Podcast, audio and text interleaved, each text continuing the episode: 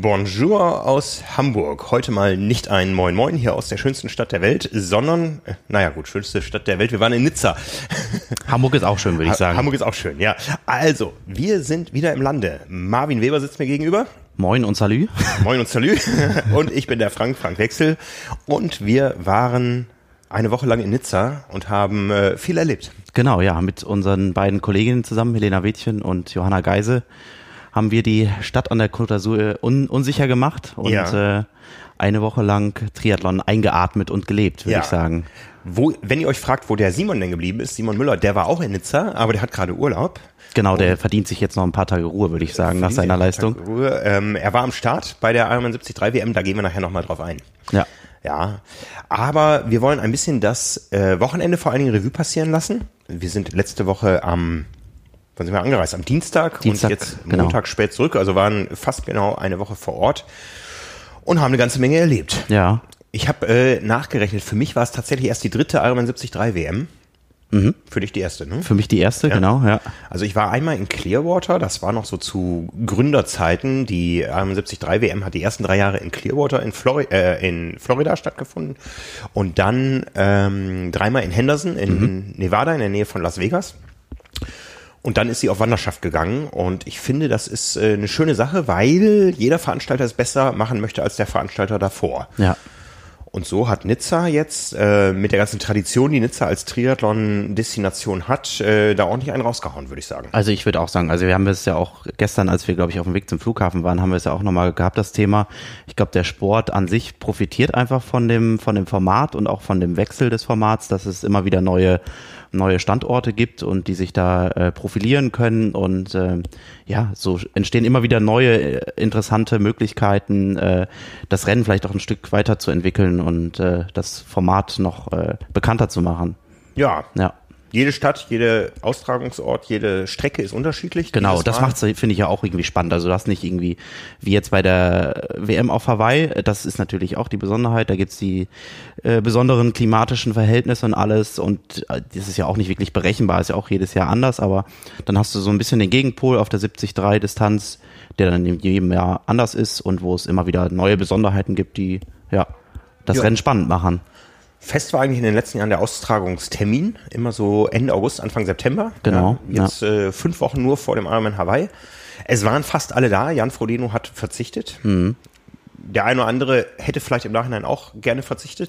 ja, da kommen wir später nochmal zu. War aber da. Ja. Ähm, Im nächsten Jahr wird das einmal ganz anders sein. Da wird das Rennen nämlich erst, wie schon damals in Clearwater, erst äh, nach Hawaii stattfinden. Wir gehen nämlich auf die Südhalbkugel nach Neuseeland. Und der Austragungstermin ist das letzte Wochenende im November, also verdammt spät und dann wieder unter ganz neuen Voraussetzungen. Mhm.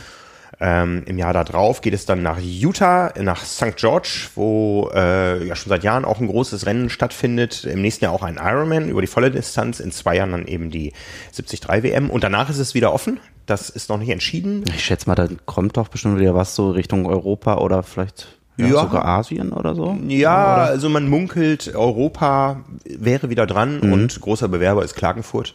Ja. Die wollen unbedingt. Lassen wir uns überraschen. Mhm. Ne? Ich, ich habe mit, ich bin gerade am überlegen, mit wem ich denn noch gesprochen habe, ob nicht auch Deutschland mal interessant wäre. Und da kam die Gegenfrage, ähm, habt ihr denn Austragungsort? Da habe ich gesagt, ja, auch Hamburg würde sich eignen. Und die erste Frage war, hat Hamburg einen Berg? nee, nur eine Brücke. nur eine ja. Brücke. Und ein Vaseberg, aber der ist nicht lang genug, um rennentscheidend zu sein. Außer man fährt ihn oft genug hoch. Ja. Der, der Berg war tatsächlich das äh, Entscheidende. In Nizza, gehen wir mal durch, das Schwimmen, Côte d'Azur, ja, herrlich. Also du warst drin, ich war, Azur, ich habe nicht geschafft. Die ganze Azur, Woche nicht. Ich leider auch nur einmal, ein kurzes Mal abends. Azur, blaues äh, Badewarm, warmes Wasser und äh, ja, man braucht die Arme gar nicht bewegen, weil äh, es so salzhaltig ist, dass man da äh, quasi von alleine übers Wasser schwebt. Ähm, man merkt auch richtig, oder man hat auch richtig gemerkt, wenn man aus dem Wasser gekommen ist, dass man wirklich einen extrem hohen äh, Salzgehalt auf der Haut hatte. Also es war richtig, äh, man hat sich direkt ausgetrocknet gefühlt danach. Ähm, mhm, ja, aber ja, eine unfassbar schöne Kulisse auf jeden Fall für die für die erste Disziplin. Wenn man denn erstmal drin war, weil ja. der Start. Ähm, genau, das war fies. Das ja. ist auch äh, typisch Nizza, ja, also ja. Historik. Äh, wir kommen gleich nochmal drauf.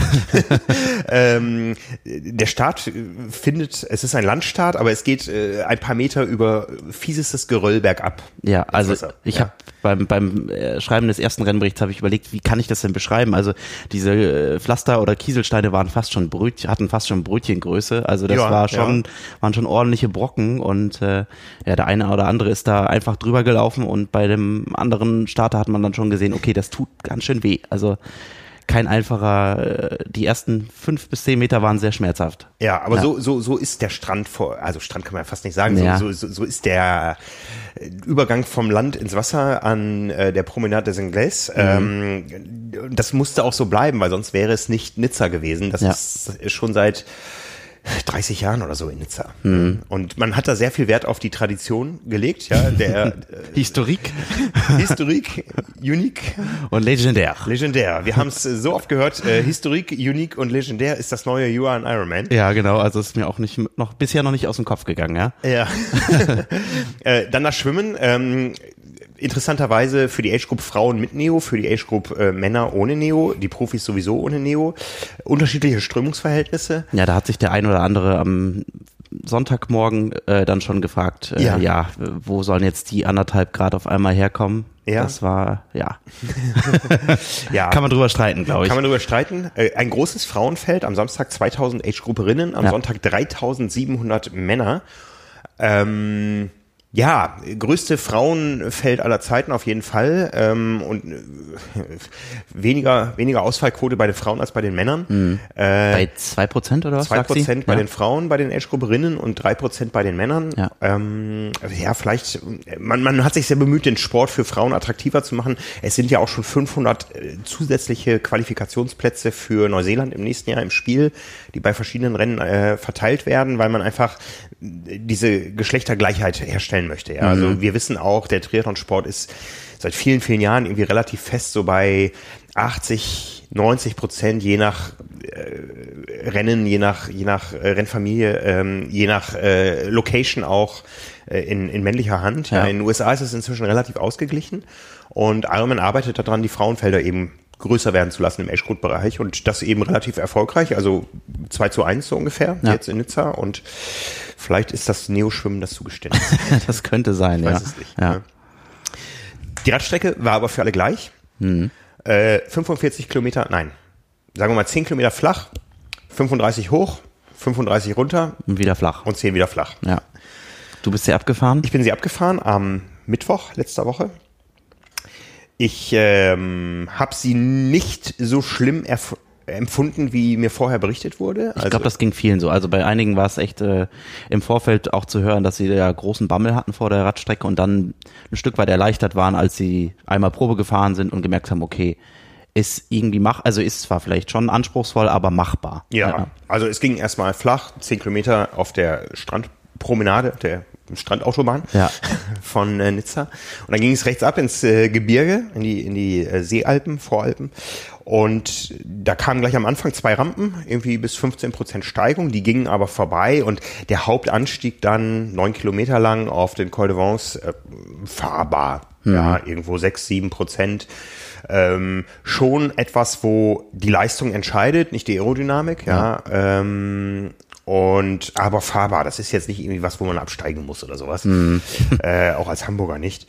Äh, was danach noch kam, war dann halt die Abfahrt. Da wurde sehr viel gearbeitet, da war phasenweise absolut neuer Asphalt. Ja, das hat man auch im, im Livestream. Also ich habe ja während der beiden Renntage den Livestream äh, fast in voller Gänze beobachtet und da hat man es auch immer wieder gesehen, dass da wirklich ja schon fast mehrere hundert Meter oder fast kilometerweise wirklich feinster neuer Asphalt ja. äh, geteert wurde.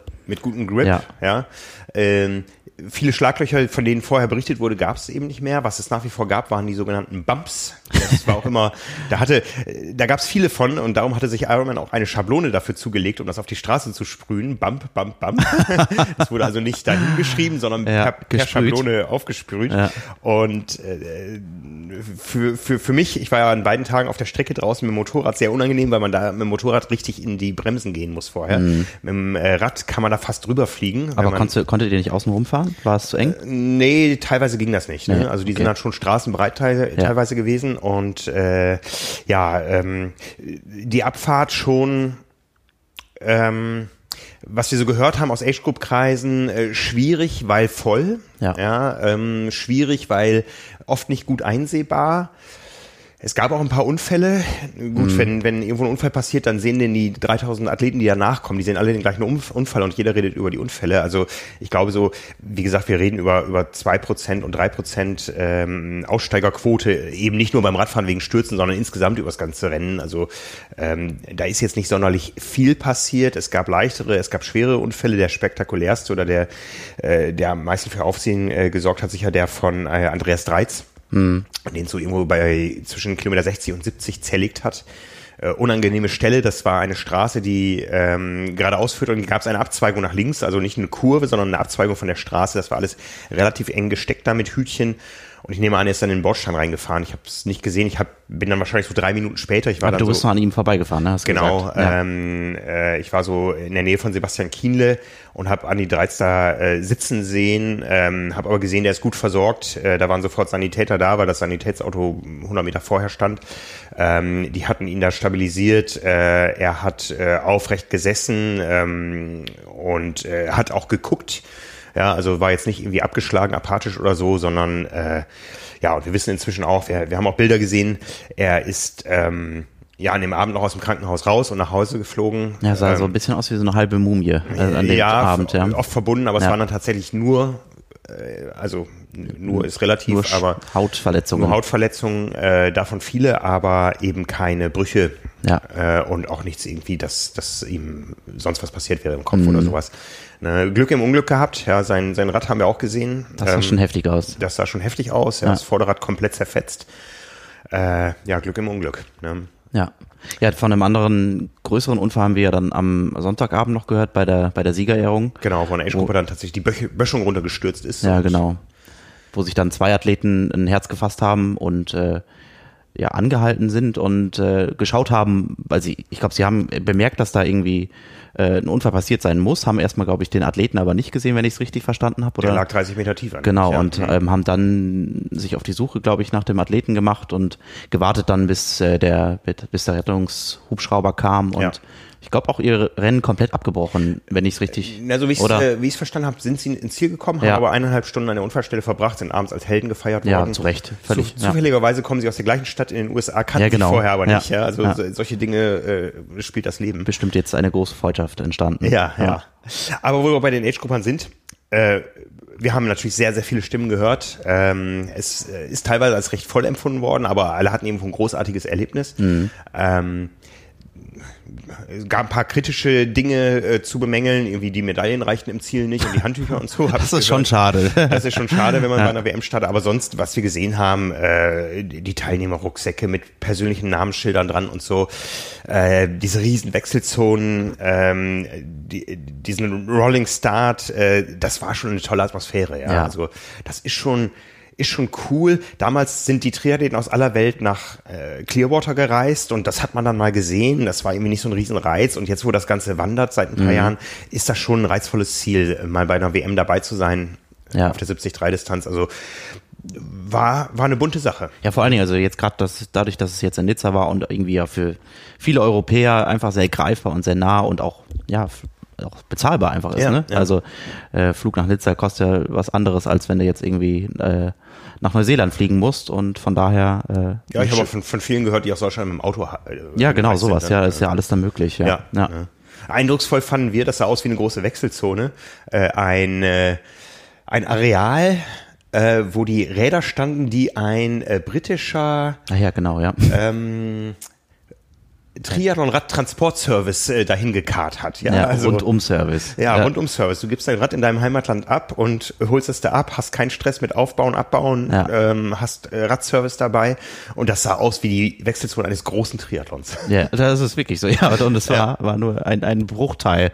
Also wenn man ja dann am nächsten Morgen äh, die Wechselzone sich angeguckt hat, gerade am Sonntag beim Männerrennen, das war ja unfassbar. Also diese, Ja, Äh, es hörte einfach nicht auf an, an Reihen von Rädern äh, entlang der Promenade. Das war schon ein eindrucksvolles Bild. Ja, ja, ja. Ja, ja von daher äh, die Age-Grupper.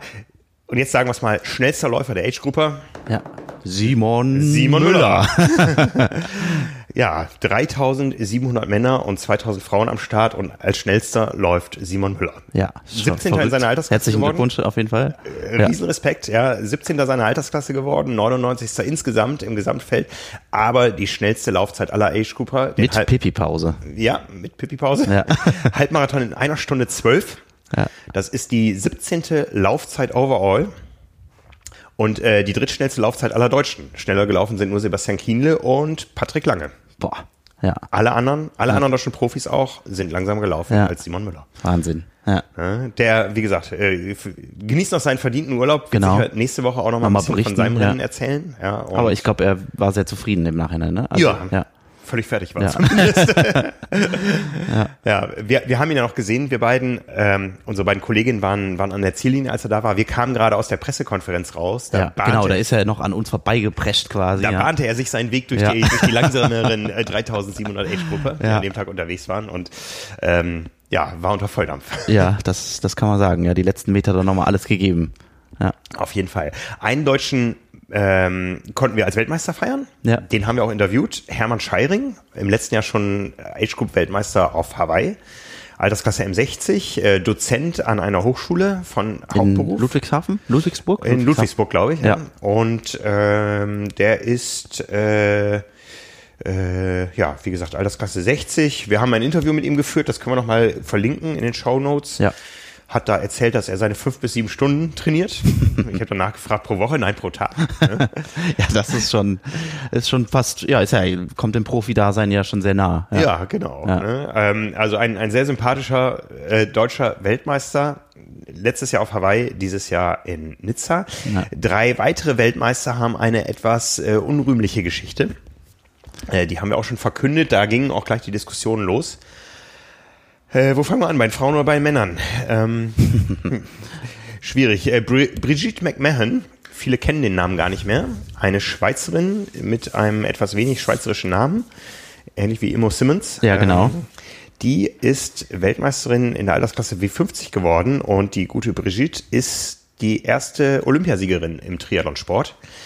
Äh, ich war dabei damals, im, ich glaube es war am 16. oder 17. oder am 6. oder 7. ich weiß es nicht mehr. September 2000 vor dem Opernhaus in Sydney. Der Frauentriathlon war die allererste Entscheidung der Spiele von, von äh, Sydney 2000 und die Australierinnen waren die Top-Favoriten. Ähm, und dann kam es anders, ja. Und wir haben neulich, Jan Frodeno hat mal erzählt, dass, dass die, die Profis die Rennen immer in ein, zwei oder drei Hubschrauberrennen eingeteilt äh, haben.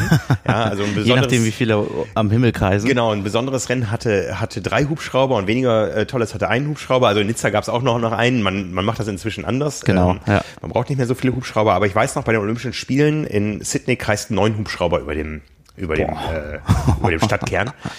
Und ähm, äh, Michele Jones war die hohe Favoritin. Als Australierin sollte sie gewinnen und quasi die, die Spiele in die Herzen Australiens bringen. Und es kam anders. Ähm, Brigitte McMahon aus der Schweiz äh, kam aus dem Nichts und gewinnt das Ding.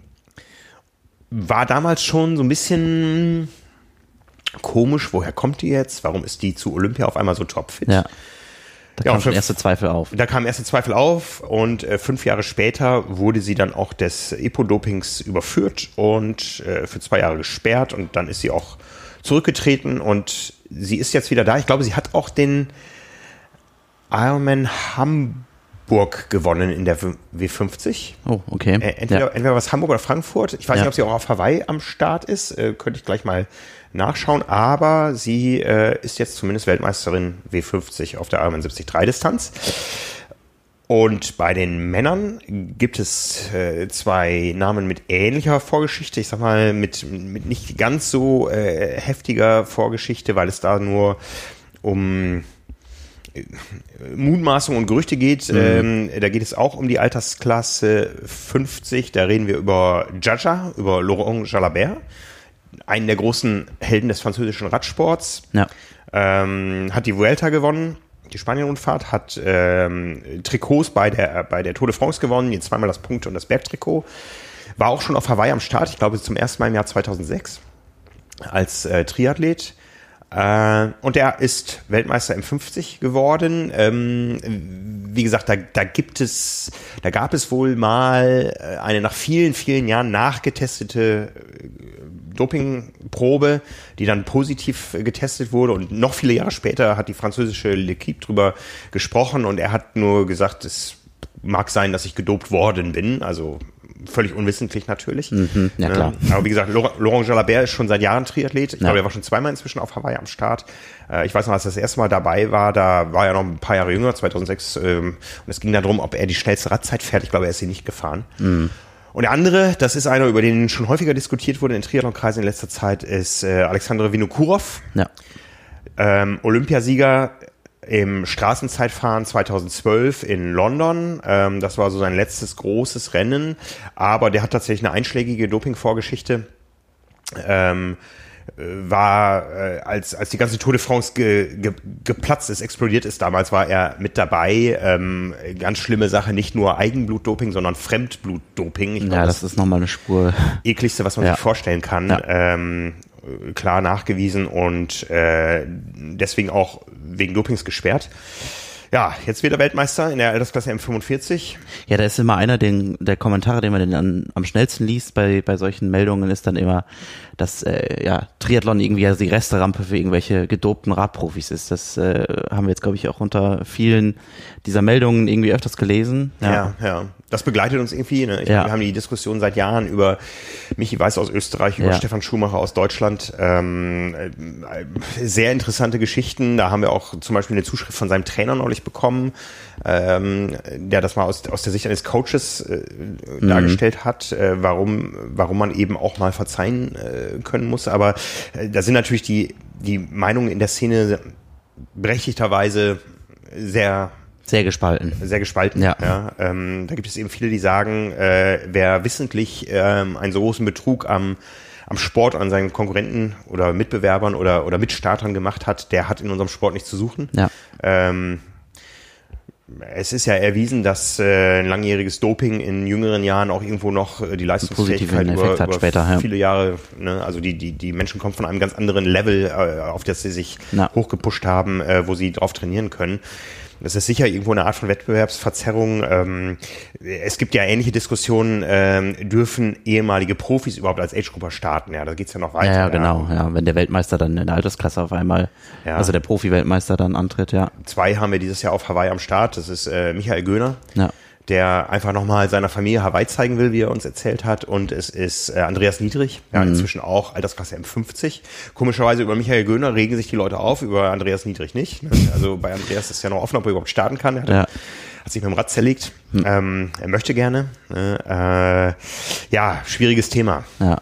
Ne? Ich weiß nicht. Hast, hast du als nicht, nicht, nicht Ironman-Athlet eine Meinung dazu? Boah, schwierig. Also ich glaube, das, das geht ja irgendwie auch äh, um die Grundsatzdiskussion, wie fährt man mit, mit äh, ehemaligen Dopern? Also dürfen die überhaupt im Leistungssport nochmal irgendwie eine, eine Fuß fassen oder wie sollte man sie behandeln? Ich glaube, das ist äh, ja eine, eine schwere und, und weit ausufernde Diskussion. Äh, ja. ja. Ja, letztendlich ist es, ist es Freizeitsport. Ja. ja. Ähm, letztendlich gibt es ein Rechtesystem, ein Wertesystem, wo äh, jeder eine weitere Chance verdient, wenn er nicht mehrfach ähm, und für mich ist da auch eine Grenze überschritten äh, bei dem, was, was eine Lisa Hüttaler zum Beispiel gemacht hat, dann mhm. auch das Labor zu bestechen versucht hat damals. Ja. Ähm, da ist eine Grenze überschritten, wo man sagen muss, raus aus dem Sport und zwar forever. Ähm, ja. Ja, ist immer die Frage, wo zieht man da die Grenze? Also ich glaube, ja. das ist ganz, ganz schwierig zu sagen, du hast es verdient, weiter diesen Sport zu treiben, du eben nicht. Ähm, ja, ist auch wie im, im, im, im Warenlehen. Also ich klaue an der Kasse irgendwie XY und muss dafür meine Strafe bußen und äh, oder ich tue schwere Taten und bekomme mhm. ja dann auch die Chance, wieder ins Leben zurückzukommen oder äh, resozialisiert zu werden. Ähm, ähnlich ist es im Sport ja auch. Ja, das, das Problem ist halt, dass da eine Leistungsfähigkeit da ist, die auf unlauteren Wettbewerbsvorteilen ähm, beruht und nachhaltig wirkt. Mhm. Ja, also wer als und äh, wir wissen alle, im, im Radsport ist, ist Doping gang, gang und gäbe gewesen über Jahre und wer ja. das über viele Jahre mitgemacht hat, der, der kommt einfach von einem anderen Level. Es ist ein unfairer Wettbewerb. Ja. ja. Und das hat ja nichts mit Genetik oder sonst was zu tun oder der eine fährt das bessere Rad als der andere. Nein, da hat jemand willentlich sich einen Vorteil verschafft und das ist. Ich glaube, einer der Kommentare unter diesen äh, Themen war jetzt auch, äh, ich glaube, jetzt auch zu dem, zu dem Splitter äh, vom Wochenende, dass man doch eine, eine, komplett eigene Wertung einführt.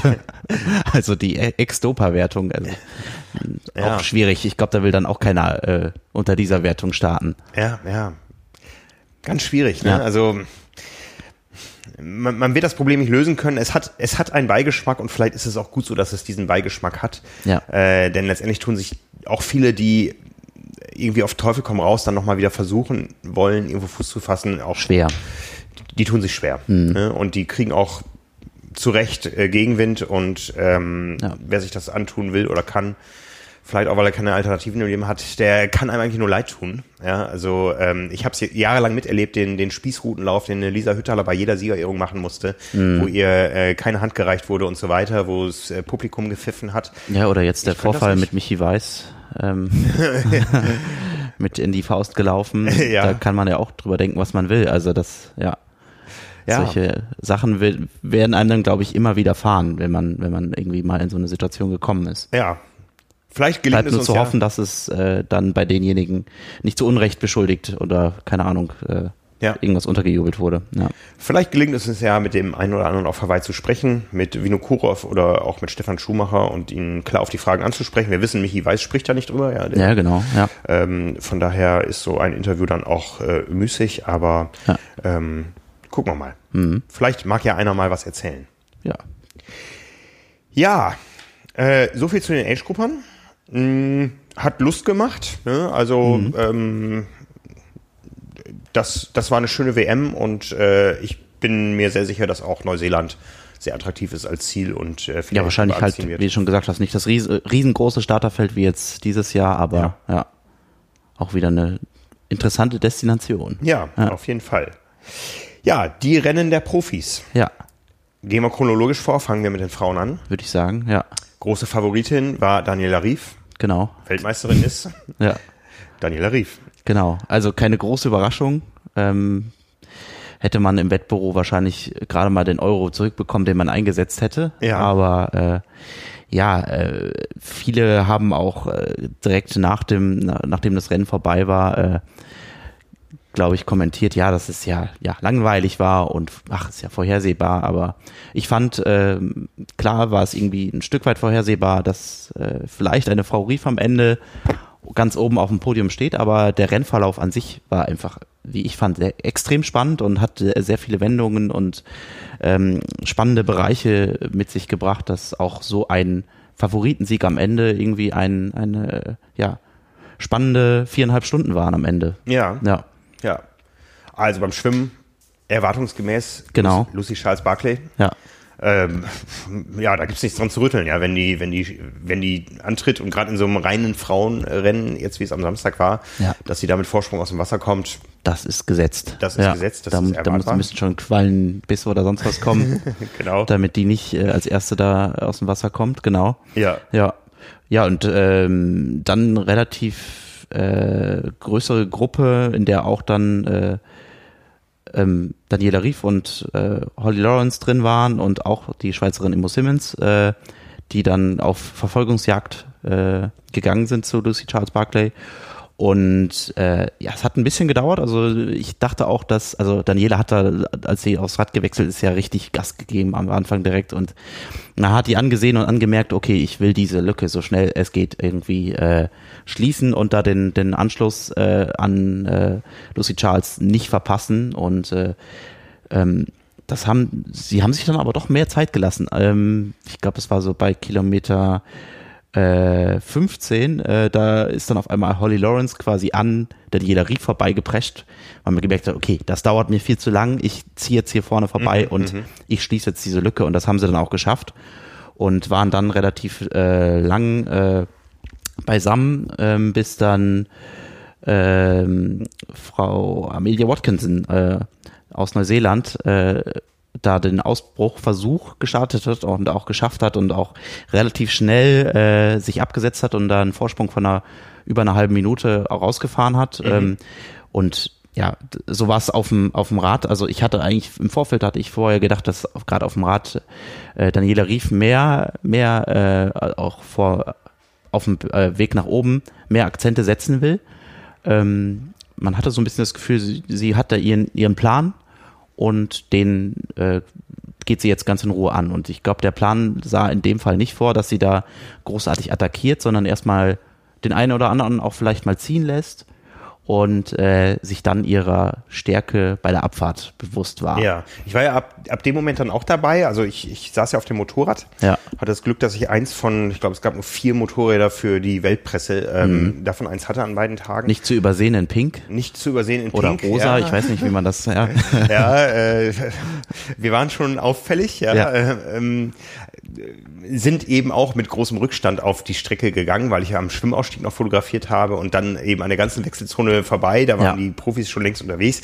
Wir haben auch eine Frage bekommen, wie wir so diese ersten und letzten zehn Kilometer einschätzen, eben auf der Strandpromenade. Der Kurs war da relativ eng, äh, schmal gesteckt, ja, ja. nur eine Fahrspur. Ähm, da kann ich wenig zu sagen, weil ich es nicht als Augenzeuge gesehen habe. Mhm. Also ich fand, äh, also was ich zu dem Thema nur beobachtet habe ähm, und gedacht habe, als wir am Sonntag äh, Richtung Pressezentrum gelaufen sind. Da kamen ja auch viele Age-Grouper in die Stadt wieder rein äh, auf den Halbmarathon und die sind dann auch teilweise zu zweit oder zu dritt nebeneinander auf der wirklich sehr schmalen Spur gefahren, wo ich gedacht habe, boah, das ist echt sehr eng bemessen. Da braucht nur einer mal kurz einen Schlenker machen und dann hängen erstmal drei Leute am Zaun. Mhm. Ähm, das war schon, war schon knapp. Also aber jetzt äh, auf dem Weg raus weiß ich gar nicht, wie es da ausgesehen hat. Ja, also ich hatte uns einen äh, Zuhörer, äh, der Martin Behrens, hat in unsere Facebook-Gruppe Carbon Lactat da so ein paar Fragen reingeschrieben. Mhm. Äh, da geht es eben darum, ob das Rennen da äh, fair oder weniger fair war. Ich habe ich es, wie gesagt, nicht gesehen. Ähm, ich war dabei, als es in den Berg reinging, ja, und da spielt eben das Thema Windschatten kaum noch eine Rolle. Ja. Ähm, ich kann es nicht beurteilen, was auf den ersten zehn Kilometern war, aber ich ja. glaube, wenn da was war, dann war das nicht drin entscheidend, ja, weil ja. die Entscheidung äh, hat sich eben in der Auffahrt und in der Abfahrt abgespielt. Ja, genau. Beides war gleich wichtig. Oder in ja. der Penalty Box. Oder in der Penalty Box. ja. ja. ja. Also ich bin ja dann, habe dann quasi von hinten das Frauenfeld über, überholt, musste mich ja auch erst orientieren irgendwie. Mhm. Ähm, mhm. Das war in Bergen, ich hatte auch keinen Livestream irgendwie dabei und musste mich auch zu sehr festhalten, um, äh, um da eben noch fotografieren zu können und äh, hatte mich dann aber auch bald orientiert, habe jemanden Lucy Charles gesehen, habe gesehen, den Moment war ich dabei, wo sie ihre ihre äh, Karte bekommen hat da, ähm, ihren Aufruf, die Penalty Box anzufahren. Mhm. Ja, ich war nicht die ganze Zeit dabei. In der Situation wirkte es so ein bisschen so, wir haben das jetzt lang genug beobachtet und jetzt bist du mal fällig. Also okay. es war jetzt nicht so, es war so wie, wie so eine gelb-rote Karte vielleicht. Da ist schon ja. mal was vorgefallen und irgendwann jetzt muss, musst du mal bestraft werden. werden ja. ja. Ähm, aber insgesamt war das jetzt kein unfaires Rennen, muss man mhm. ganz klar sagen. Ja, also also während des Livestreams war man sich auch lange Zeit überhaupt ja gar nicht sicher, wofür die Strafe jetzt gerade überhaupt mhm. äh, ausgesprochen wurde. Da ja, war dann die Wahl zwischen Drafting und Littering. Und also Drafting war zumindest aus dem Livestream nicht zu beobachten. Man war sich ab und zu mal nicht sicher, okay, sind das jetzt wirklich die, die zwölf Meter, die wir da brauchen? Ähm, oder ist es vielleicht doch ein bisschen näher? Aber ja, ja, ich habe mich so ein bisschen gefragt, an welchem Stück sie dazu. Also es gab ja, glaube ich, es gab ja immer wieder so diese flacheren Stücke zwischendurch, mhm. ähm, zwischen den härteren Anstiegen. Vielleicht ist es auf so einem Stück passiert, dass sie da ein, zwei Mal zu dicht aufgefahren ist. Ja, ja, gut möglich. Ja. Was erstmal interessant zu sehen war, war, dass eben doch die allermeisten Profis äh, auf äh, ihre Zeitfahrräder gesetzt haben. Zumindest bei den Frauen. Ja, genau. Ja, bei, bei, bei, bei Männern eher. Also da gab es ein paar mehr Ausnahmen. Äh, es, äh, Erwartung, man hätte es andersrum erwarten können, glaube ja. ich. Ne? Ja. Ähm, aber und ich glaube auch, das war ähm, berechtigt. Ich bin bin auch, ja, wie gesagt, den den äh, Mittwoch die Strecke abgefahren äh, mit ein paar Leuten und einer meinte auch, man kann vielleicht 15 Prozent äh, Zeitverlenker fahren. Mhm. Nee, es war doch schon deutlich mehr. Ja, also ja. Ähm, der Kurs war äh, fahrbar über weite Strecken auch mit Aerolenker und ich habe auch gerade bei den Männern viele gesehen, die auch bergauf mit Aerolenker gefahren sind. Ich glaube, da haben sich diejenigen, die dann sich fürs Zeitfahrrad äh, entschieden haben, am Ende so ein bisschen äh, geärgert, weil sie genau diese Erkenntnis auch bekommen haben, so nach dem Motto, oh Mist, ich hätte da viel mehr in Aero-Position fahren können als vorher eigentlich gedacht. Ja, ja ich glaube, es war, es war tatsächlich mehr Aero möglich, als, ja. als äh, viele gedacht haben. Ja.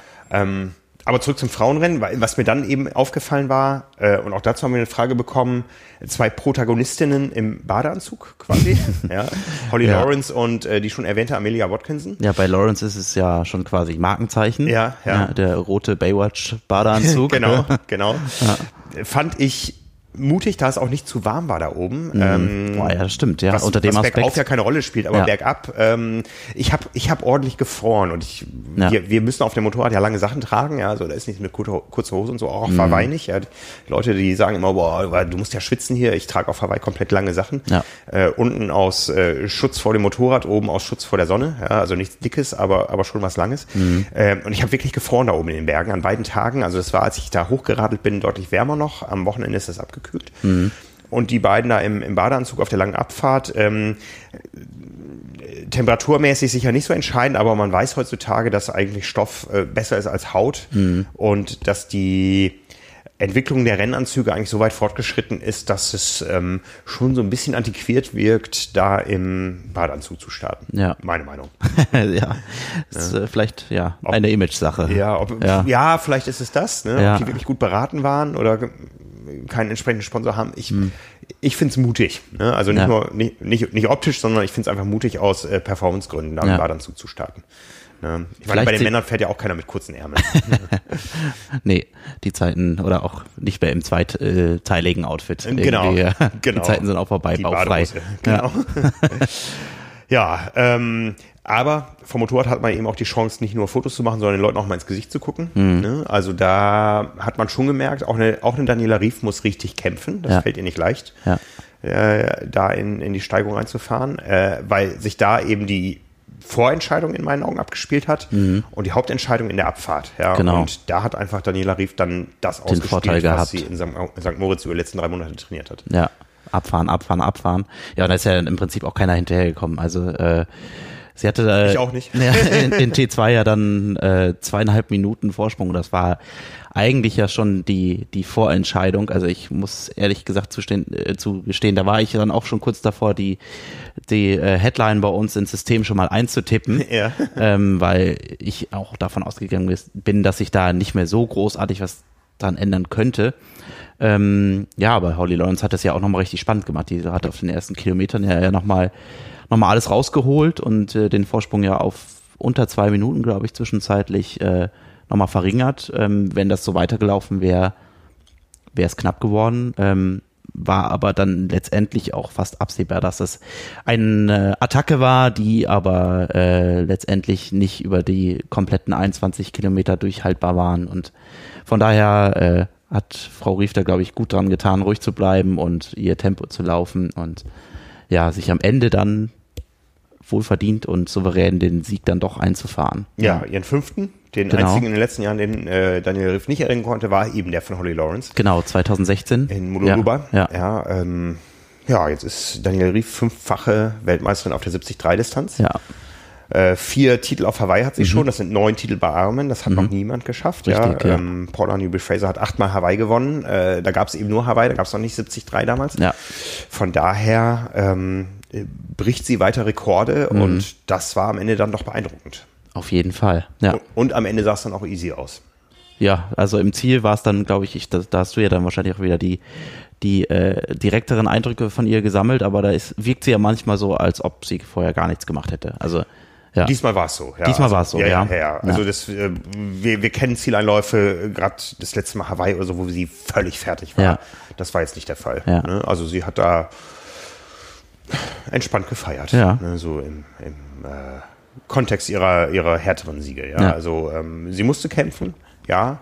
Aber es ist eben nur die halbe Distanz und äh, ich bin mir auch sehr sicher, dass es eben auch nur die halbe Wertigkeit hat gegenüber Hawaii. Das weiß auch Daniela Rief, Ja. dass äh, sie an Hawaii gemessen wird und nicht an, an der 73 WM. Ja, also ich, es, äh, da waren halt auch ein paar Faktoren, die das Rennen, glaube ich, beeinflusst haben. Also wenn Lucy Charles nicht oben am Berg für fünf Minuten Pause machen muss, dann Ja. Sieht das Rennen vielleicht auch nochmal anders aus. Ja. Ähm, wir haben zwei prominente deutsche Starterinnen nicht gehabt, die, glaube ich, beide auch äh, da hätten vorne mitmischen können und wollen. Ja. Ähm, das sind alles Faktoren, die jetzt dann auf Hawaii äh, nochmal, da werden die Karten nochmal neu gewischt. Also Ja. ich glaube, der, der 73 WM-Titel ist nicht gleichbedeutend, dass äh, Frau Rief da unbedingt äh, so im Spaziergang in äh, Kona den Titel wiederholt. Ja, du hast es erwähnt, zwei Deutsche nicht am Start, Anne Ja. Haug und äh, Laura Philipp. Ja, haben beide verzichtet. Anne Haug hat ja jetzt vor kurzem noch den Ironman in Kopenhagen gewonnen und ähm, da war ja schon damals nicht so klar, ob sie überhaupt durchlaufen kann oder ob Mhm. sie nur finishen wird. Ja, ähm, Hat sie ja dann nochmal richtig einen rausgepulvert. Ja. Genau, und, und bei, bei Laura Philipp eine ähnliche Ausgangslage. Lieber, lieber schonen, lieber äh, speziell für Hawaii trainieren, Ja. als nochmal so viel Tempotraining, äh, wie es äh, für ein mögliches Duell mit Daniela Rief nötig ist, äh, zu investieren ähm, und Hawaii zu gefährden. Ja, Mhm. also haben beide bewusst auf die 73 WM verzichtet. Ja. Und äh, wer weiß, wofür es gut war. Ja. Wir werden es in wenigen Wochen wissen. Ja, ja, um das Podium nochmal äh, zu komplettieren, äh, Emo Simmons dann auf, auf drei, was, glaube ich, einfach eine spannende Newcomerin ist, die wir ja jetzt auch in der noch aktuellen Ausgabe bei uns noch im Interview gehabt haben, der 174. Äh, und die wird bestimmt auch in den kommenden Jahren immer wieder für, für Furore sorgen, glaube ich. Also sehr äh, vielversprechende Nachfolgerin, Genau, genau. Nachwuchsathletin, ja. Genau, ich gucke Ja. gerade, die, die 173 ist es. 103, ah, jetzt habe ich hier, genau, ja. Triathlon 173, Ja. 174 ist nämlich heute in Druck gegangen. Genau, richtig. Inklusive Ja. 10 Seiten Ironman 73 WM in Nizza. Ja. Ne, da ähm, gibt es also nochmal die besten Bilder und ein paar Analysen und Genau. die ganz große Vorschau auf den Ironman Hawaii. Ja. Die Alles schon Richtung Kona. ab morgen digital in der App erhältlich und nächste Woche dann in der äh, überall im Kiosk und Genau, ich- Abonnement. denke, da können wir nächste Woche nochmal, könnt ihr nochmal nächste Woche drüber, genauer drüber sprechen, was wir da alles für feine Häppchen äh, vorbereitet haben. Ja. Ja. Genau. Und ja, um das ähm, deutsche Abschneiden auch nochmal äh, abzuschließen, haben wir äh, noch Anne Reichmann gehabt, die auf Platz 20, äh, 20 gefinisht hat.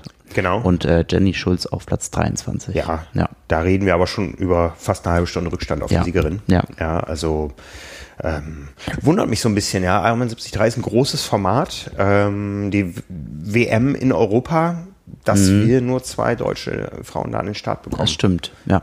Also Da waren wir bei den Männern ja auf jeden Fall deutlich besser vertreten und in größerer Zahl. ja. Ja.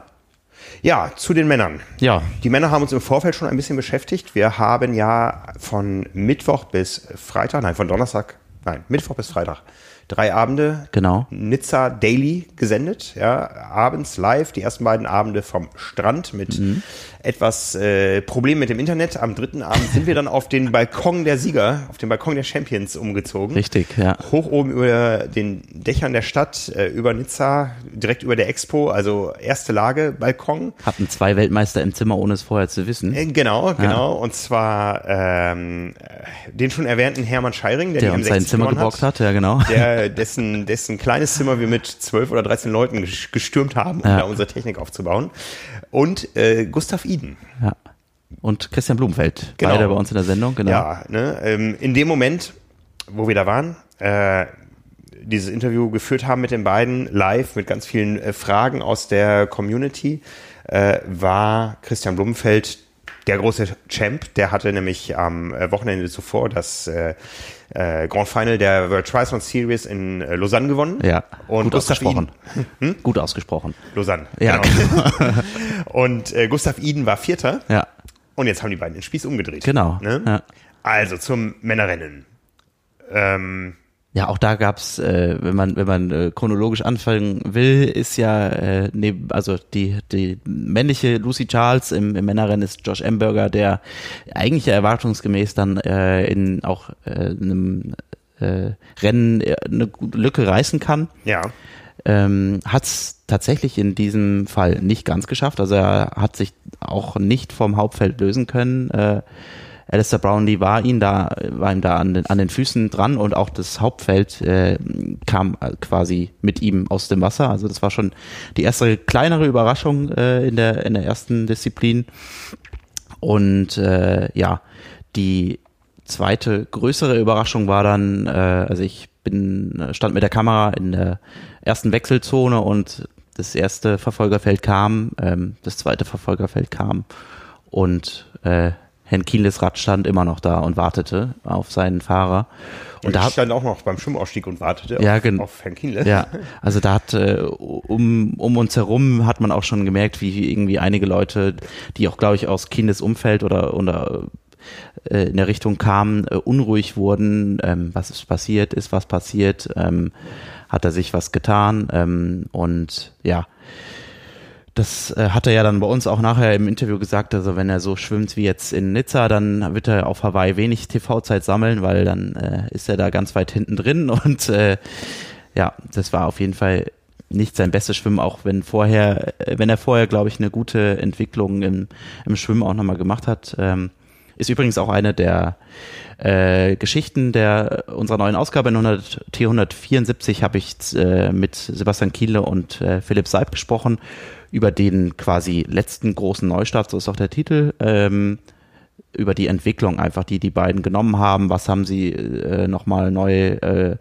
gemacht, welche Schwerpunkte haben sie gesetzt, wie haben sie vor allen Dingen Sebastians Problem mit äh, der Achillessehne in den Griff bekommen? Und äh, da war eigentlich auch eine der großen äh, Essenzen daraus, dass äh, Philipp Seib gesagt hat, ja, Sebastian, Sebastian Kienes Schwimmen, das hat man schon immer abgeschrieben. Der kann nicht schwimmen und äh, das ist halt so. Und mhm. da haben sie aber wohl gerade auf der technischen Seite große Fortschritte im letzten Jahr gemacht, weil äh, sie da auch viele Experten mit dem Boot hatten und äh, eigentlich die, ja, gute Entwicklung gemacht, aber das konnte er jetzt leider dann in, in, in Nizza nicht ganz bestätigen. Aber dreieinhalb Minuten waren das? Ja, das war schon ein dickes Brett. Dreieinhalb Minuten, das sind weit über zehn Sekunden auf, auf, auf 100 Metern, ja. ja, oder eine Sekunde auf zehn Metern. Das ist ja. schon ja.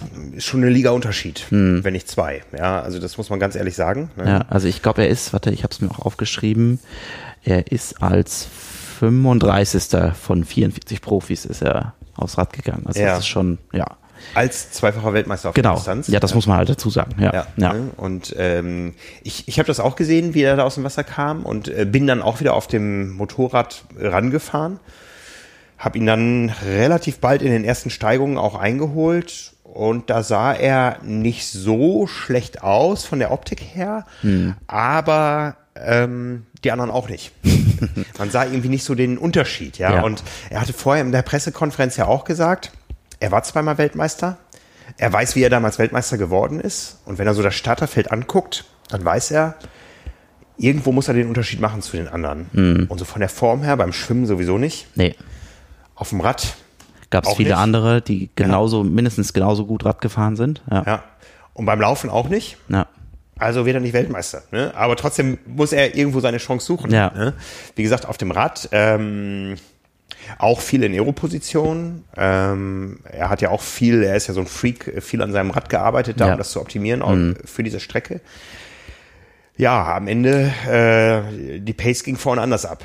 Ja, ja genau. Also, ja. Ähm, er hat jetzt äh, eine Radzeit so im Anschluss an die Spitze ähm, ganz ordentlich gefahren, ähm, aber ganz vorne allen voran erstmal Alistair Brownlee. Ja, der ja. da vor allen Dingen am Anstieg richtig das Tempo gemacht hat. Also ja. ähm, der hat da auch versucht, glaube ich, die schon, wie du es gesagt hast, entweder versuchst du schon am Anstieg die Vorentscheidung zu schaffen. Das hat er versucht, äh, hat da ähm, wirklich den, den Turbo gezündet und ist mhm die Berge da hochgeprescht. Das war echt un unfassbar. Also ich konnte das ja nur aus der Beobachterperspektive quasi wahrnehmen, aber es war, es sah so kinderleicht aus, wie er da die Serpentinen ja. hochgefahren ist und ich, äh, ja. Ja, ich erinnere mich an, an, an ein Zitat von Jan Frodeno, als er noch auf der Kurzstrecke unterwegs war und wo er sagte, auf die Langstrecke gehen nur gescheiterte Kurzdistanzler.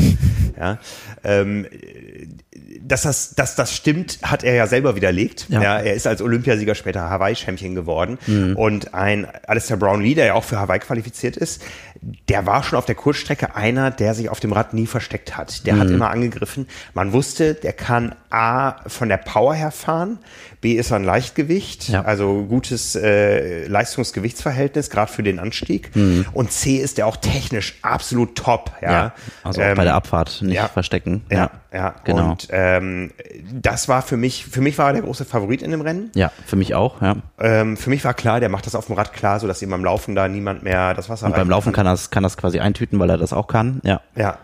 Aber ja. es kam anders, ja. Äh, es kam anders, ne? Ja. Also, wie gesagt, ähm, äh, hoch zum Col de Vence, Alistair Brownlee. Ja, genau. Mit Vorsprung hat sich immer wieder umgeschaut, was machen die anderen. Das ist ja, auch gut einsehbar gewesen da in den Serpentinen. Ja. Ähm, auch mit gequältem Gesicht. Also es ist auch nicht so, dass er da äh, federleicht hochgeflogen ist. Mhm. Ähm, die waren schon alle ordentlich am Anschlag da. Ja. Mhm. Ja, aber dann gab's halt, äh, also ich glaube, dass Gustav Iden da vorne mitfährt, war jetzt nicht die übertrieben extrem große Überraschung, aber dass er dann wirklich da auch so das Tempo da oben und dann auch äh, auf den letzten Kilometer vor der Abfahrt auch mitbestimmen kann, das äh, ja, hätten vielleicht einige vorher getippt, aber dass es dann wirklich auch so eintritt, äh, ja. war dann war dann schon äh, schön zu sehen auch und äh, ja zu Gustav Iden noch, seine dritte Mitteldistanz überhaupt erst. Genau. Ne? Ja. Er ist äh, tatsächlich der zweitstellste aller Zeiten ja. von diesem Rekordrennen damals in äh, was Bahrain oder Dubai? Es war in Bahrain, in ja, genau. Bahrain, ja. wo, wo Christian äh, Blumfeld jetzt äh, die neue Bestzeit gelaufen hat, ja. Genau, äh, mit mit unter dreieinhalb Stunden, ja, ja alle beide, ja. Äh, ein paar Sekunden Unterschied und mhm. äh, danach aber komplett wieder auf der Kurzstrecke unterwegs. Ja. Die wollen beide Olympiasieger werden, die Norweger. Genau, ja. Und ähm, dementsprechend war das jetzt nur noch so ein Anhängsel an die Saison. Hm. Ähm, das war schon keine, beeindruckend dafür, ja. Ja, ja, keine, ja. keine, keine Zeit für Umstellung ja. auf ein, ein äh, Zeitfahrrad oder so. Also ja. Gustav Iden da mit, äh, mit Straßenrad und äh, Dafür wurde er ja sehr gefeiert im Nachhinein, ja. genau, genau. Der große Held. Ja, ja. Ähm, äh, ich habe ich hab beiden ins Gesicht geguckt. Also Christian, Christian Blumenfeld sah schon deutlich äh, angeschlagener aus. Mhm. Der Eden sah wirklich leicht aus, wie er da hochgeflogen ist. Ja. ja, das war wirklich einer. Doch, da muss ich im Nachhinein sagen, wenn man, wenn man so sich die Gesichter Revue passieren lässt von allen äh, Top-Athleten, die hochgefahren sind, war Gustav Iden der, der am lockersten aussah vom Gesicht. Mhm. Ja. ja.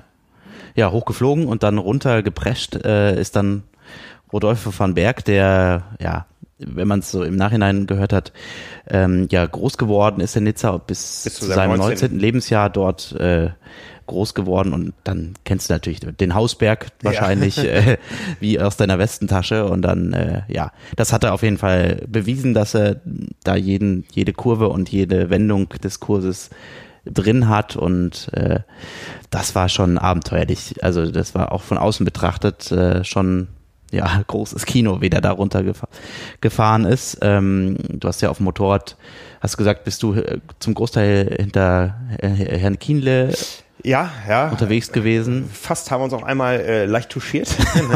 also da muss man echt sagen, so diese, die, die, die ganze Orga, was auch das Medienaufgebot äh, da betrifft, war schon nah an perfekt. Ja. Äh, die Bilder, die ihr alle da draußen gesehen habt, wenn ihr das Rennen live verfolgt habt, ähm, das ist die äh, Organisation ASO. Die machen auch die Tour de France, die produzieren, mhm. produzieren auch die Tour de France. Äh, da gab es also in der Spitze zwei Kameramotorräder mit Sendern dran. Es gab einen Hubschrauber, der teilweise unter uns geflogen ist, ja, in den Tälern. Äh, und oben drüber am Himmel kreiste ein Relaisflugzeug, was eben die Signale aufgenommen hat, weil mhm. es da in den Bergen eben kein LTE und äh, sonstige Signale gibt. Ähm, das war schon großes Kino und die Fahrer, auch mein Fahrer Herr W., die waren perfekt geschult. Ja. ja. Also ich habe mich zwar gut festhalten müssen, aber zu keinem Zeitpunkt unsicher gefühlt. gefühlt. Ja.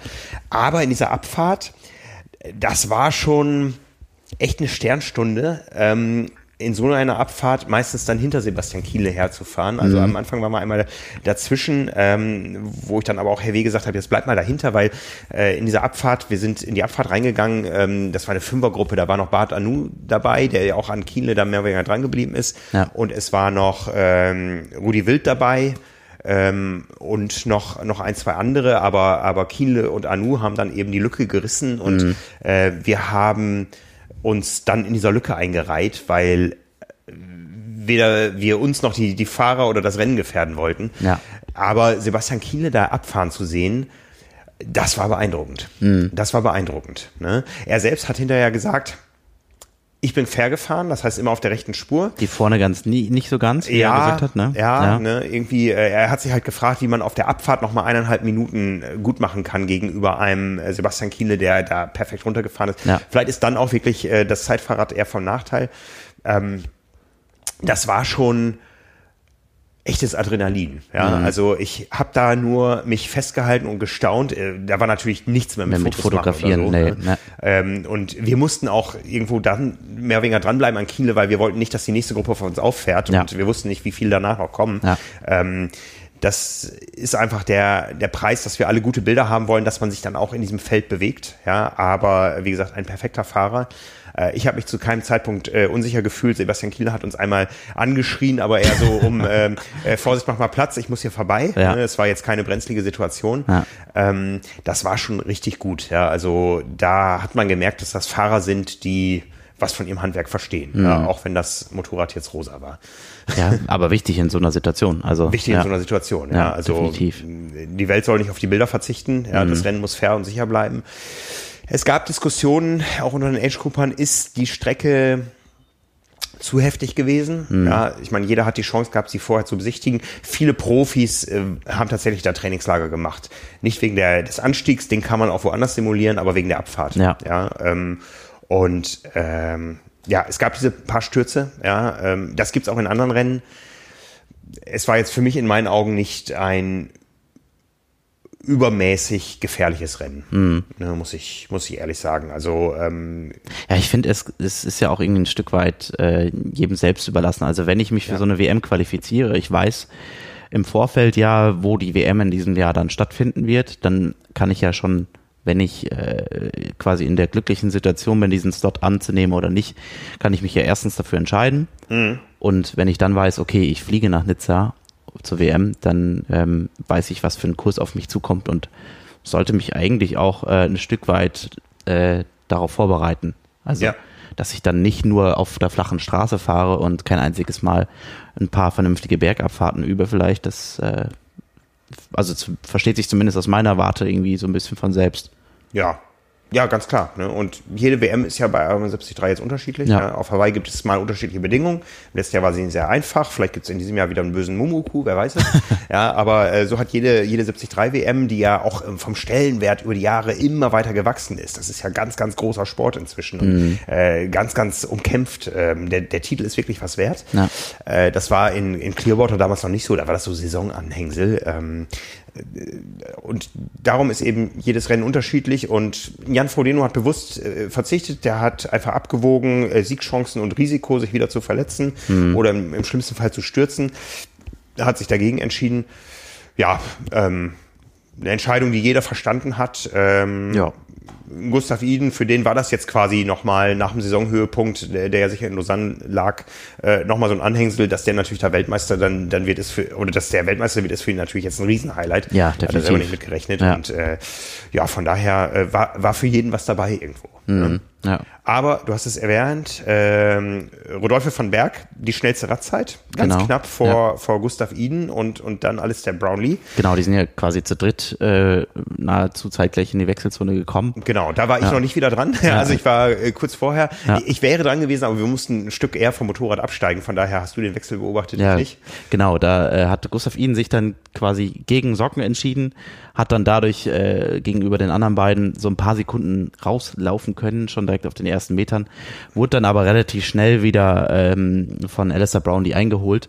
Und der hat dann am, auf den ersten Kilometern echt ein Tempo hingelegt, wo du gedacht hast, ja, okay, jetzt äh, ist der Favorit wieder da und zeigt auch das, was er, was er kann und was vielleicht auch so ein Stück weit von ihm erwartet wird. Ja. Mhm hat dann aber das Tempo überhaupt nicht äh, halten können. Und so wie auch äh, Gustav Iden bei uns dann im Interview gesagt hat, hat er sich ja bewusst quasi dagegen entschieden, dieses extrem hohe Tempo am Anfang mitzugehen, weil er genau wusste, okay, wenn ich das mache, dann ähm, platze ich äh, spätestens bei Kilometer 10 und dann ist auch das Podium für mich keine Sache mehr. Dann falle ich irgendwie auf Rang 5 oder 10 zurück. Ähm, Gustav Ihn hatte ja sowieso so ein bisschen Probleme mit dem Thema Versorgung. Also er hatte ja ähm, vor dem Rennen hat er seine Gels im Rucksack vergessen, dann hat er auf dem Rad hat er äh, direkt die Radflasche mit dem mit dem mit der wichtigen Versorgung verloren und ähm, hat dann auch kurz oder am äh, Anfang des Halbmarathons auch erstmal, wie er uns dann ja gesagt hat, selbst erstmal zugesehen, dass er sich ordentlich verpflegt, dass er quasi eine, ja, in Anführungsstrichen gute Basis für den Halbmarathon mhm. ähm, energetisch ähm, sich bereitstellt und ähm, danach hat, hat er einfach, hat seine Taktik einfach ge, gezogen. Also er hat, ist streng nach Uhr gelaufen, nach dem Tempo, was er sich vorher vorgenommen hatte und was er auch gehen kann und ja. Ja. Das hat gereicht. Oder was heißt, das hat ja am Ende sehr deutlich gereicht, hat sich ja dann dann bis zur Hälfte des Halbmarathons dann ja schon sehr, sehr ähm, komfortablen Vorsprung rauslaufen können. Und dann war eigentlich fast klar, okay, das, das macht er. Ja, ja unglaublich. Ne? Ja. Also ich habe ich hab im Nachhinein nochmal geguckt, was Kollege Simon in den Vorbericht reingeschrieben hat, in die Analyse und hat, der hatte schon die beiden äh, Norweger auch mit mhm. als Titelfavoriten. Mit Gustav Ihn sollte er recht behalten. Ja, genau. Ja, also ja. er hat sich ja viel mit dem Thema Norwegen beschäftigt. Ja. Er hat die, die Athleten auch im Trainingslager besucht. Mhm. Ähm, weiß schon, wie die ticken und denken und welche Wertigkeit welche Rennen haben da. Ja. Und ich habe da nicht dran geglaubt. Ne? Ja, also es gibt auch viele Stimmen. Ähm, also ähm, wir haben das ja das Ganze ein bisschen betitelt mit Überraschungssieger. Also ich finde nach wie vor, dass es ein Überraschungssieger ist. Ja. Ähm, da gab es viele große andere Namen, die deutlich mehr äh, im Fokus standen und die auch ähm, ja einfach gewinnen konnten oder teilweise vielleicht auch. Also ich hätte äh, nach wie vor immer noch gesagt, dass äh, Alistair Brownie das Ding auf jeden Fall gewinnt und ähm, dass vielleicht ein Gustav Iden nimmt Sprung aufs Podium schafft, aber mhm. dass er dann ganz vorne landet und äh, auch so ein Rennen dann im, im, im Halbmarathon entscheidet, das war einfach, ja, war schon eine kleine Überraschung und äh, ja, ja, schön für den Sport zu sehen. Ja, der Halbmarathon, eine Stunde acht und zehn Sekunden. Ja. Schnellster Halbmarathon. Mhm. Und den zweitschnellsten, den ist Sebastian Kienle gelaufen. Ja, genau, der hat schneller als äh, Alistair Brownlee, schneller als Javi Gomez, Javi Gomez, ja. dem er sogar weggelaufen ist, ja, ja nach, einem, nach einem kleinen Fight äh, ja. hat er Kienle am Ende die Nase vorn. Ja. Ja. Ende gut, alles gut, kann man fast sagen. Auf jeden Fall. Also dafür wurde er ja auch ganz schön gefeiert. Ähm, er hat sich da mit dem fünften Platz am Ende ja nochmal äh, richtig für ihn selbst auch ein sehr versöhnliches Ende ähm, geschaffen, was auch ja ähm, mit dem quasi mit der Vorgeschichte im Schwimmen ja, maximal gut gelaufen ist. Ne? Ja, also die Vorgeschichte im Schwimmen, äh, um das Radfahren wurde ja auch ein riesen Bohai gemacht. Ja. Sebastian Kienle, der klassische Radfahrer. Ja. Und dann kann er sich da so wenig in Szene setzen, weil die anderen einfach schon mal schneller oben sind und dann auch in der Abfahrt äh, teilweise schneller unterwegs waren. Ja. Also das war sicher eine Enttäuschung, das Radfahren. Ne? Ja, hat er ja auch gesagt, er ist, äh, dass er irgendwie das Gefühl hatte, das halbe Rennen immer nur hinterher zu fahren und immer nur hinten dran zu sein und dass er dann am Ende dann noch die Kurve kriegt und dann äh, im Halbmarathon noch so viele Leute überholt. Ja. Chapeau. Also ja. zeigt wirklich auch einfach diese extrem gute Entwicklung bei ihm beim Laufen. Ähm, die hat er ja im Laufe der Saison jetzt auch in, in Chamorin und auch in äh, Frankfurt schon mhm, gezeigt, mhm. dass, da, dass er da nochmal ähm, Fortschritte gemacht hat und dass er vor allen Dingen äh, in solchen Situationen schmerzfrei laufen kann. Das ist, glaube ich, ja, eine ja. extrem krasse und gute Entwicklung für ihn, die ihn auch nochmal sehr, sehr zuversichtlich äh, lassen wird, wenn es jetzt mit dem Blick nach Hawaii geht. Also ja, ja. da kann er, glaube ich, richtig gut drauf aufbauen. Ja. ja also er weiß, ähm, auch auf Hawaii wird es sich im Laufen entscheiden. Er darf natürlich auf dem Rad nicht bummeln. Nee, genau. Ne? Aber ich glaube. Bitte auch nicht. Nee, nee. Ja. ähm, ich, ich glaube, die Radstrecke auf Hawaii ist eher für Kiele gemacht. Ja. ja ähm, es wurde jetzt so viel Gewese gemacht um sein Rad und so. Das ist alles im Nachhinein Schall und Rauch. Ja, letztendlich hat die Power in den Beinen bergauf entschieden und ähm, die Skills, die Risikobereitschaft und wie Kiele selber auch sagt, die, die Dehnung des Reglements, ja. äh, vor allem in Sachen Überfahren der Mittellinie. Äh, mhm. ne? Da kann man sicherlich auch mal ein paar Sekunden raushauen immer. Ja. ja. Wir wurden da gefragt, was ist denn so schlimm daran, auf einer gesperrten Straße ähm, auch mal auf der linken Spur zu fahren? Man weiß nie, was ist, ja. Mhm. Also es äh, kann immer mal sein, dass sich doch irgendwo ein Auto verirrt oder ein Rettungswagen hochfahren muss. Also das ist bei jedem großen Rennen so im, im Triathlon, dass eigentlich die Gegenfahrbahn frei bleibt Tabus. und die ja. Mittellinie nicht überfahren werden darf. Mhm. Und äh, er sagt, er hat das sehr genau genommen, äh, glaubt, dass es in der Spitze nicht so genau genommen wurde und von daher mag da auch ein, ein Teil des ähm, äh, des Leistungsunterschieds liegen. liegen ja. ja. Ähm, beim Laufen hat er auf jeden Fall für den Unterschied gesorgt. Äh, Gustav Iden, der Kurzstreckler, ähm, der letzte Woche noch Vierter in Lausanne geworden ist mhm. beim Grand Final, äh, das ist der einzige, der schneller gelaufen ist. Aber ja. Kienle läuft schneller als, als äh, Brownlee. Und Javi Gomez. Läuft schneller als ja. Gomez, äh, läuft schneller als der Läufer auf der Langdistanz, als Patrick Lange. Ja. Ja, der völlig enttäuscht war. Ja, ihr beide habt ihn ja äh, kurz nach seinem Zieleinlauf äh, ja. Gefasst und gefangen fürs Interview. Ja, ja. Äh, er wollte gewinnen. Ne? Also äh, glaubst hat, du? Äh, ja. Echt? Glaube ich. Ähm, also also ich hatte immer das Gefühl, dass äh, ihm schon klar war, dass er eigentlich nicht die großen Chancen hat äh, dort. Äh, also ich glaube, er wäre maximal zufrieden gewesen, wenn er da auf dem Podium gelandet wäre, aber ich bin mir nicht sicher, ob er wirklich mit Siegesambitionen dahin gegangen ist. Also zumindest hat mir Jan Sibbersen mal gesagt, dass es eigentlich das nicht das große, genau, dass hm. es nicht eigentlich sein großes Ziel ist. Ja, ähm, ich, ich, ich glaube, er hat seine Chance gewittert, hm. weil er weiß, ähm, und ich, ich glaube auch, dass das Ganze noch einen anderen Aspekt hatte. Ich glaube, er wollte zeigen, dass er Radfahren kann. Genau, ja, das auf jeden Fall. Auch ja. äh, im Hinblick auf die ganzen Diskussionen im ja. letzten Jahr nach dem Ironman Hawaii, wo ja. viele sagen, dass er sich mitziehen lassen hat. Sich mitziehen lassen hat von Andreas Dreiz und so. Ich glaube, der wollte einfach zeigen, dass er Radfahren kann. Hm. Und wenn er das zeigen kann, dann auf einem solchen Kurs, er ist einer der, der Leichtgewichte im, im Feld. Und abfahren äh, kann durch seine Mountainbike. Äh, genau, genau. Er ist ein guter Abfahrer und er hat einfach ein gutes Verhältnis von Leistung zu Gewicht und damit kannst du auf so einen Kurs punkten, hm. wenn es denn läuft. Ja, aber es ist nicht gelaufen. Nee, ja, überhaupt also, nicht. Ja. ich habe ihn tatsächlich nur einmal na, zweimal an zwei Stellen gesehen. Ja. Ich konnte irgendwann am Anstieg nicht mehr auf ihn warten, weil ich hätte zu lang warten müssen. Ja. verpasst. Ja. ja. Also ich habe ihn quasi überholt, als ich dann das Feld von hinten aufgeholt habe mit dem mhm. Motorrad mhm. und habe da schon gesehen, das läuft nicht. Ne? Also so die, der Gesamteindruck, den er hinterlassen hat, das war so, wie, er wirkte so, wie jemand wirkt, wenn er einen schlechten Tag erwischt hat. Ja, ne? und den hat er, hat er, definitiv erwischt. Ja. ja. Ähm, der ist äh, mit einer Viertelstunde Rückstand vom Rad gekommen. Ich schaue gerade mal in seine Radzeit. Ähm, ja, er hat sich tatsächlich da eine Viertelstunde fast allein auf dem Rad aufbrummen lassen. Mhm. Ähm, nach dem Schwimmen, das war noch ganz okay. Da war irgendwie so 19.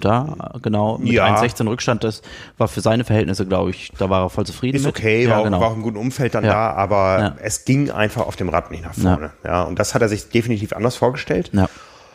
Und hat dann irgendwann gemerkt, meine Werte stimmen überhaupt nicht mit dem überein, was ich im, im Training äh, ja, zeigen konnte und, und äh, mir als, als Rennpace vorgegeben habe. Und das war also ein gebrauchter Tag, wie man es so sagt. Hm. Ne?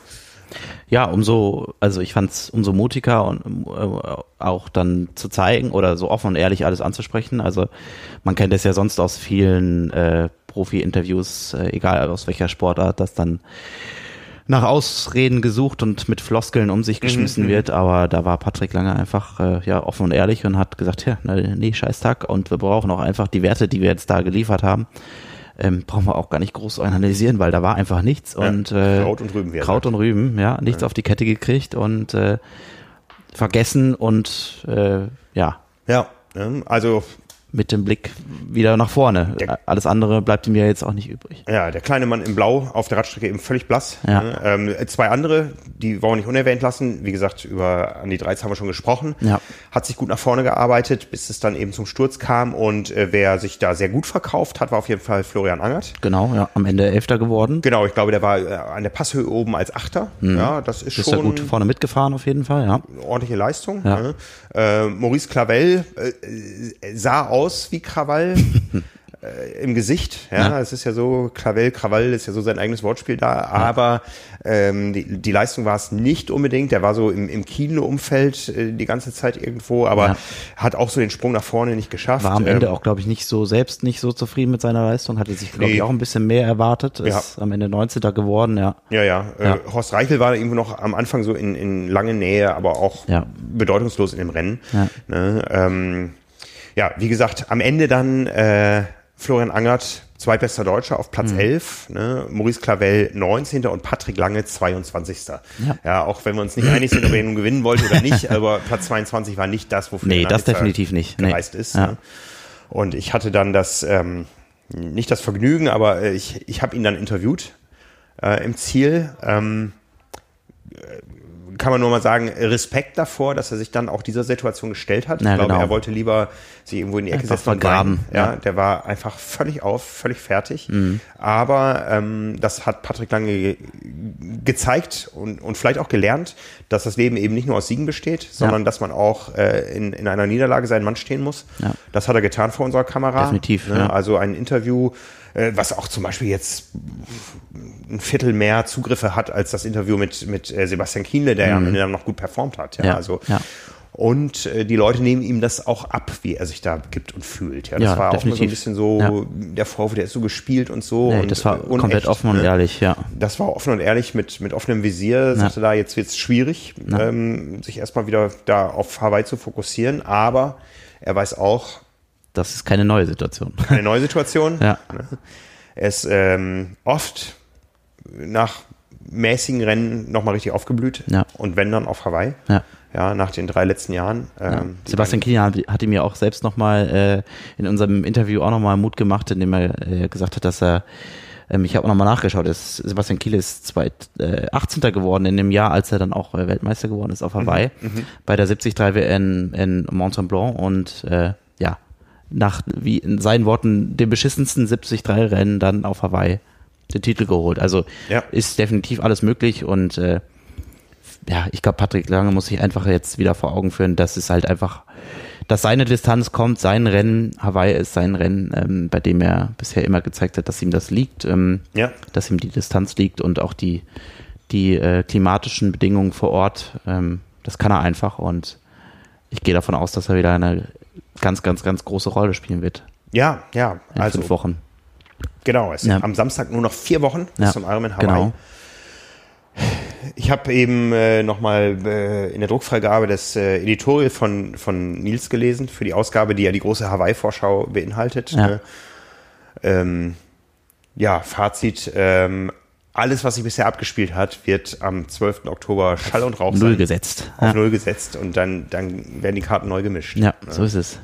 Ja. Dann sind wir sehr gespannt, ja. Alistair Brownlee, jetzt Vize-Weltmeister. Den habe ich ehrlich gesagt für Hawaii nicht so auf meiner Rechnung. Nee, ich auch ehrlich gesagt nicht. Nee. Ähm, das, der wird zuerst mal Lehrgeld zahlen, glaube ich.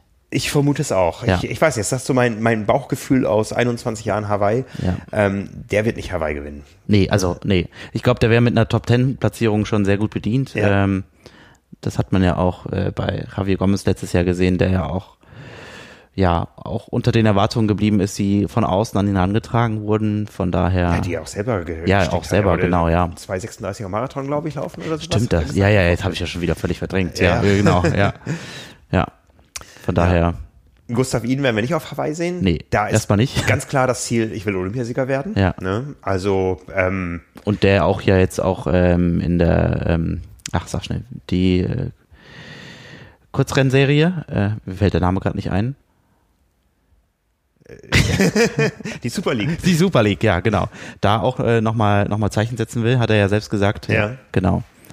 Der hat jetzt alle Chancen, sich zu vermarkten, glaube ich, erstmal. Ne? Definitiv, also, ja. ja. Wir haben ja ah. gesehen, äh, dass er eine Kappe mit chinesischem Zeichen draufgetragen hat im Ziel. Da kam auch schon die Frage, ob wir schon wissen, was, was es da mit auf sich hat, aber. Wir werden es rausfinden. Ja, genau. Wir werden es rausfinden. Wir äh, Simon wird, wird den Auftrag bekommen. Ja, ja. Das herausfinden. Aber äh, rein theoretisch ist Gustav Iden ja jetzt auch, ähnlich wie Anne Haug und, und Co. dieses Jahr, ist er ja für Hawaii qualifiziert. Er ist 73 Weltmeister. Ja. Das heißt, er muss nur eine Ironman Langdistanz ins Ziel bringen. Ja.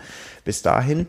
Und jetzt gehen die Spekulationen los, auch, auch in unserer Facebook-Gruppe. Ähm, ob er das dieses Jahr vielleicht noch macht, so als Saisonanhängsel, als langes Training einfach nochmal einen Ironman finishen, um den Startplatz für Hawaii sicher zu haben oder ob ähm, er nach den Spielen in Tokio, hm. die Triathlon-Wettkämpfe sind Ende Juli, da gibt's noch, da braucht er gar nicht weit reisen von Norwegen, da gibt's noch das Rennen in Kopenhagen, was dann im nächsten Jahr Profirennen ist, ja. äh, im Wechsel mit Kalmar, da muss er auch nur ins Ziel kommen.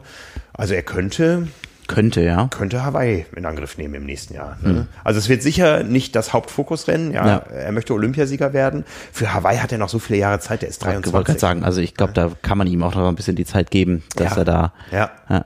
Ne? Also ganz spannend. Ne? Wie gesagt, äh, Alistair Brownlee sehen wir auf Hawaii wieder. Ja. ja ähm, Sebastian Kienle ähm, hat sich, glaube ich, ähm, ja, ich, ich glaube schon, man kann ihn auch nach dem Rennen, auch wenn es nicht gut lief, aber wie es am Ende lief, kann man ihn auch mit zum Favoritenkreis verarbeiten. Ja, definitiv, ja. Ja, ja. weil ähm, die Radstrecke in Nizza war eine besondere. Ja. ja. Da, das hat null Aussagekraft für Hawaii in meinen Augen ja, Hawaii sind ganz andere Dinge, da, da, da kommt es eben darauf an, sich vor dem Wind zu verstecken, was Sebastian Kienle perfekt beherrscht. Ja, kennt äh, die Strecke. Genau, da kommt es darauf an, vernünftig zu pacen, ja. was auf einem äh, so ähm, zweigeteilten Kurs wie Nizza überhaupt nicht möglich ist, ja, ja, Wo, wo auch viel mehr Renndynamik eine Rolle spielt, auf die man reagieren muss. Hm.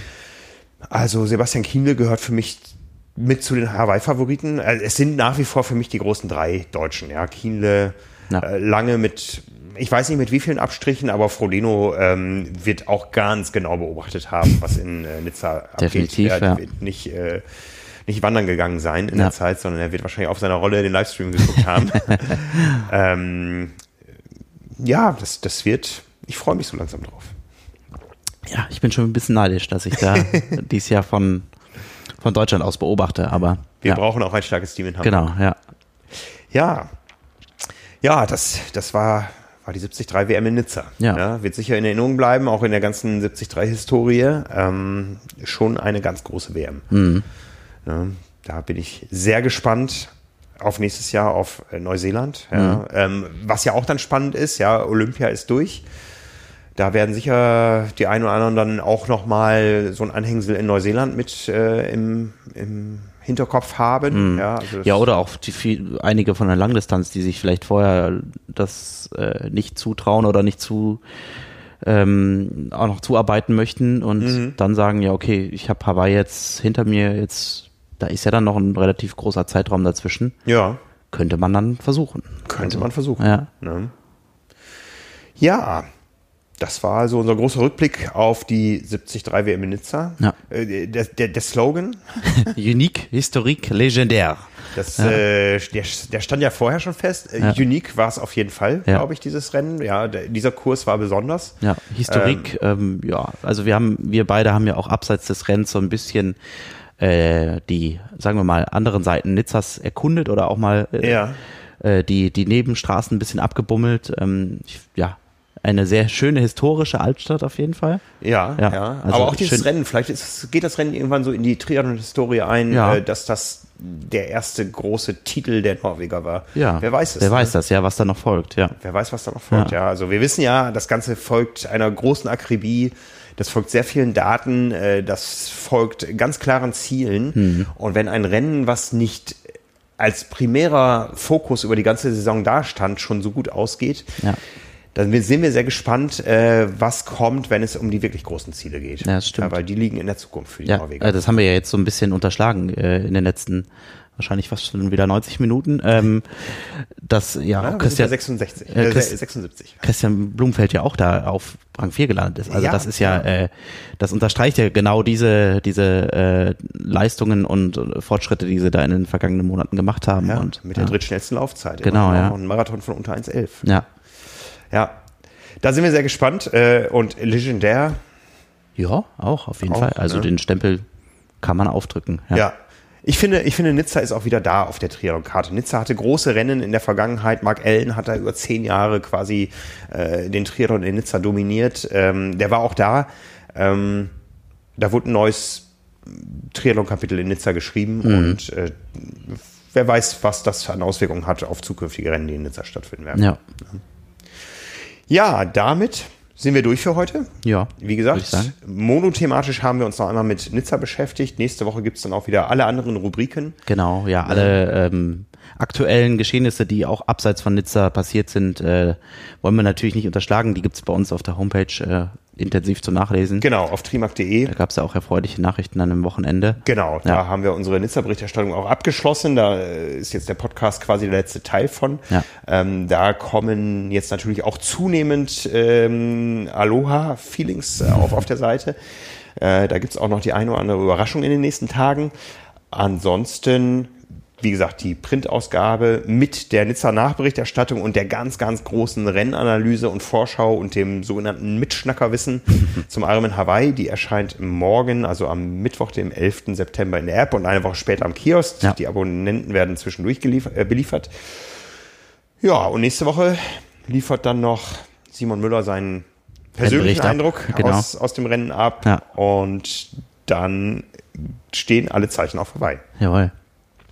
Euch da draußen, danke fürs Zuhören. Bis nächste Woche. Bleibt uns treu. Wenn euch das Ganze gefallen hat, dann äh, setzt gerne irgendwo euren Daumen hoch oder euren Haken oder was auch immer Schreibt auf den verschiedenen Kanälen genau. möglich ist. Und wie gesagt, denkt daran, unsere Gruppe Carbon und Laktat Disku Diskussionen und Meinungen zum Triathlon, so heißt sie offiziell auf Facebook, hat schon fast 600 Mitglieder.